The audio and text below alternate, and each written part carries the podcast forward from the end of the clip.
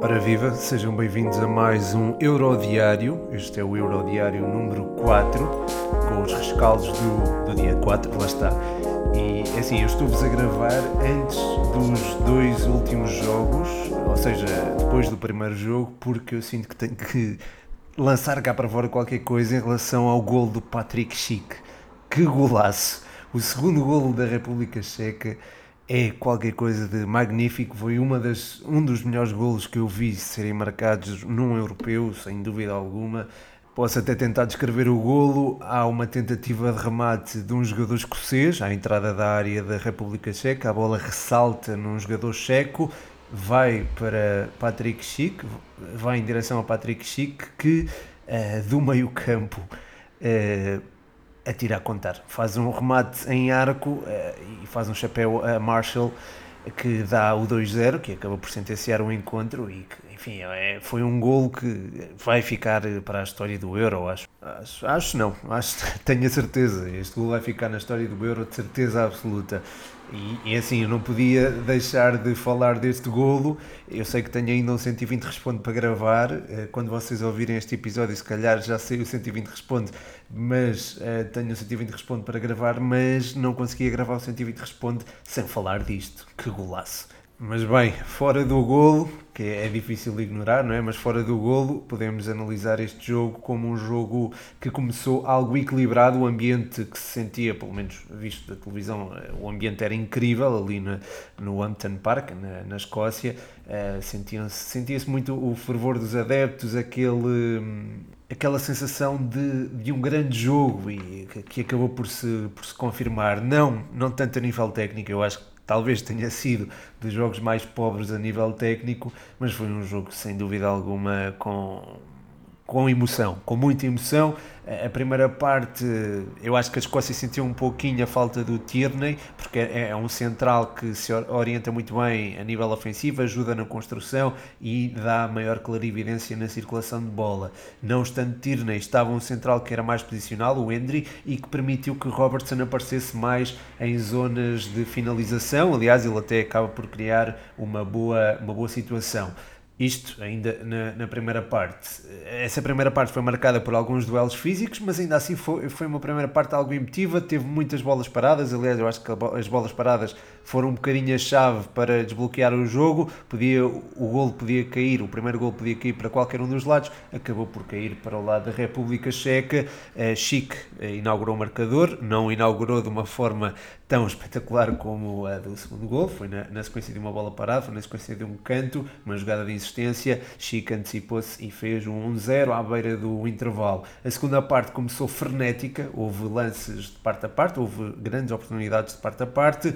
A Escócia, depois de dois lances de grande perigo, um deles, eh, não deles, aliás, Vasily foi fundamental eh, a evitar o chapéu, eh, a bola ia numa trajetória esquisita e ele conseguiu sacudi-la para o lado quando a bola estava prestes a entrar, foi uma defesa soberba e pouco depois o Patrick Chic fez aquilo que, aquilo que fez, fez um golaço quase do meio campo que acabou por sentenciar a partida, até porque eu acho que um gol daqueles também tem impacto na, na equipa adversária, aliás eu senti um pouco uma quebra da Escócia que vinha em crescendo até ao gol do Patrick Chic, mas a partir daí acho que o jogo caiu numa toada mais morna, sem grandes oportunidades de parte a parte, e o 2-0 arrastou-se até final.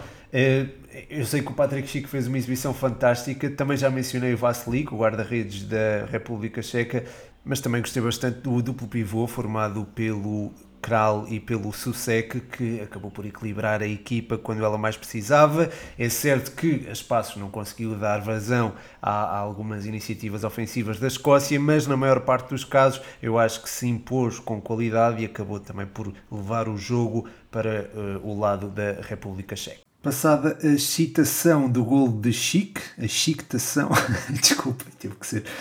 Passando para o Polónia e a Eslováquia, acabou por bater a Polónia por 2-1. Acho que é um resultado que acaba por ser uh, moderadamente surpreendente, não é? Porque porque ambas as equipas têm um comando técnico relativamente novo, ainda estão, ainda estão a assimilar algumas das ideias. Aliás, eu mencionei isso na antevisão que fiz no Patreon e acho que esta Eslováquia uh, se calhar revelou-se mais equipa do que a própria Polónia, que no início do jogo assumiu a iniciativa, foi tendo bola, mas quem ia criando situações e quem ia tendo critério no, na organização ofensiva era de facto a Eslováquia que acabou mesmo por marcar por Robert Mack num lance bem trabalhado, um lance individual desde a esquerda para o meio, um remate que a bola, em que a bola bate no posto, bate em Chesney e entra, mas o trabalho individual que antecede esse remate é fantástico e Robert Mack merecia de facto que o golo lhe fosse atribuído. Eh, na segunda parte a Polónia entrou muito bem, entrou com maior critério, lá está, chegou mesmo ao golo do empate logo aos 30 segundos da segunda parte, eh, e conseguiu de certa forma forçar eventualmente o segundo golo, mas a expulsão de Krychowiak acaba por, uh, enfim, condicionar a equipa rumo a uma vitória que procurava e foi mesmo a, Eslováquia a adiantar-se no marcador, a voltar à liderança no marcador através de Skriniar na sequência de um lance de bola parada para esta vitória, eu acho que foi bastante importante a tal questão do coletivo, não é? Acho que as ideias de jogo da, da Polónia estão a ser é, cultivadas ao longo deste Euro. É normal que haja algumas falhas na, na, organização ofensiva, neste caso, nas transições, transição defensiva e transição ofensiva. Eu acho que isso fez sentir bastante.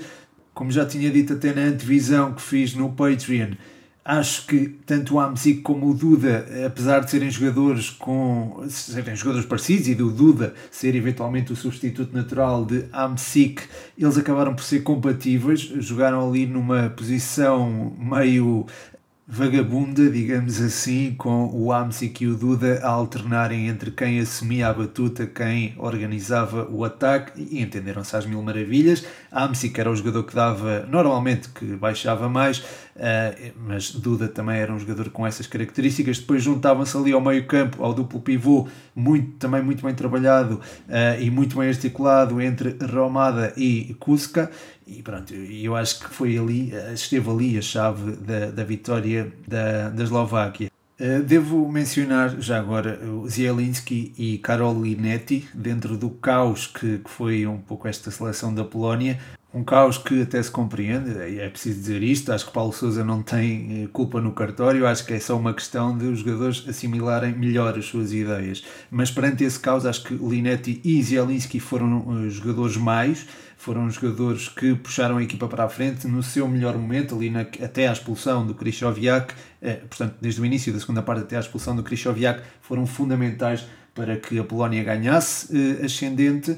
O Zielinski foi muito voluntarioso a ajudar na organização defensiva, a nível ofensivo esteve também muito bem e foi dos jogadores com maior critério e o Linetti eh, a mesma coisa, não foi um jogador tão exuberante, quer dizer, marcou o golo, é certo, e também pressionou muito em cima da, da, linha defensiva da Eslováquia, mas não acho que tenha sido, ou a sua influência não tenha sido tanta quanto a de Zielinski, que é de facto um nome que eu, que eu queria destacar. A Polónia fica, portanto, com dois jogos por disputar e um deles frente à Espanha. A Espanha que acabou por ser surpreendida pela, pela Suécia, e aliás até tenho aqui um áudiozinho para, para pôr Espanha.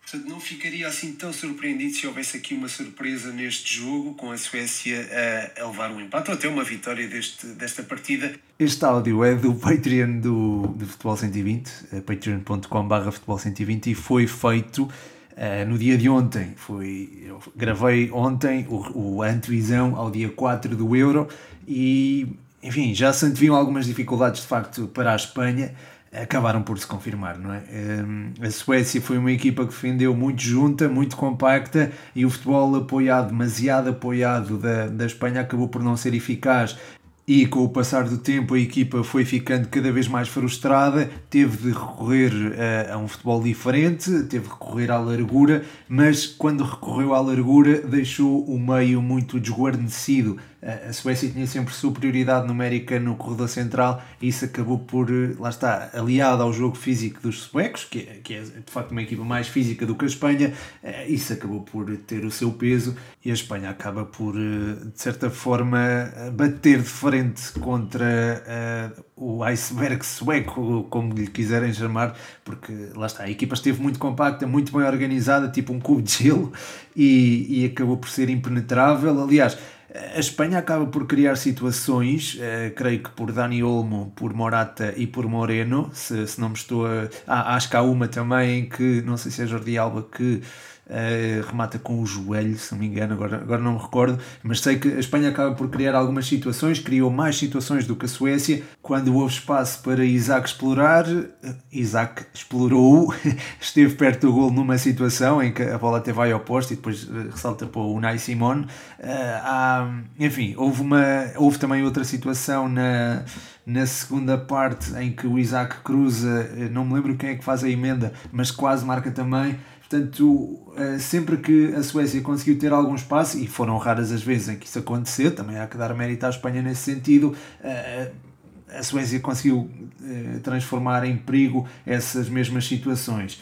Acho que a saída de Isaac acabou por beneficiar um bocadinho a Espanha, que conseguiu respirar um pouco. A Suécia, a partir daí, não teve outra alternativa senão jogar bola longa. Quer dizer, já andava a fazê-lo, mas a bola ia longa, só que não havia lá ninguém para apanhar, porque a referência ofensiva, que passou a ser a dupla uh, Quaison e uh, Vitor Claisen, uh, essa referência já estava demasiado enfiada, entre aspas, no meio-campo da Suécia e lá está, a bola ia para o meio-campo da, da Espanha, mas não estava lá ninguém, era o deserto.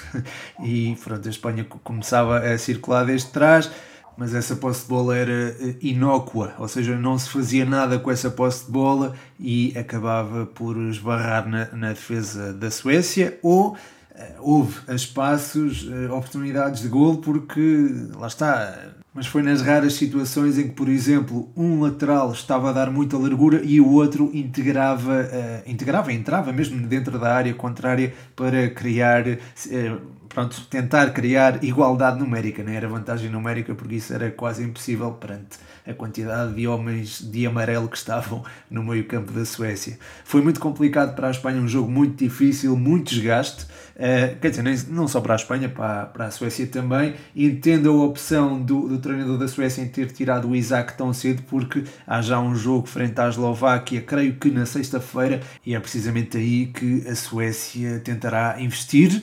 Um, ficam, fica um registro de uma equipa bem organizada, embora lá está, falta-nos ver o que é que é esta Suécia em ataque continuado, porque nós ainda não, não vimos isso.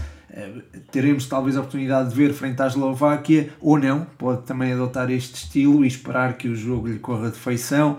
Uh, de qualquer forma, uh, apanhando tanto uma Eslováquia como uma Polónia que tem pouco tempo com os novos treinadores, eh, a Suécia pode perfeitamente ganhar uma vantagem importante e até acabar na liderança do grupo. Mas pronto, ainda é cedo para fazer esse tipo de, de previsões, porque lá está, como vimos no dia de hoje, houve resultados surpreendentes a acontecer, mas eh, se se mantiver alguns fatores constantes daqueles que nós observamos, acredito que eventualmente a Espanha possa não terminar em primeiro lugar do grupo. Aliás, e isto até acaba por beneficiar Portugal, porque se Portugal acabar em segundo lugar no grupo, vai apanhar primeiro, eventualmente, Inglaterra, que deverá acabar o, o grupo em primeiro lugar à partida, à partida. Uh, e se ultrapassar a Inglaterra, enfrentará uh, possivelmente uh, ou a Suécia ou outra equipa, mas lá está, esta Suécia também não é uma equipa fácil de bater, como ficou, ficou bem patente não é?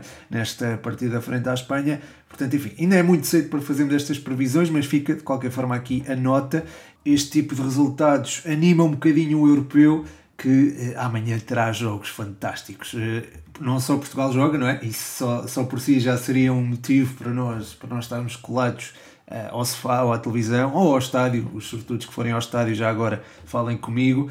E como se não bastasse esse jogo, há depois um França-Alemanha, um fantástico França-Alemanha às 8 horas, que será certamente bom de se ver. As antevisões a esses jogos eh, vão estar disponíveis no Patreon, já sabem, eh, patreon.com barra futebol 120.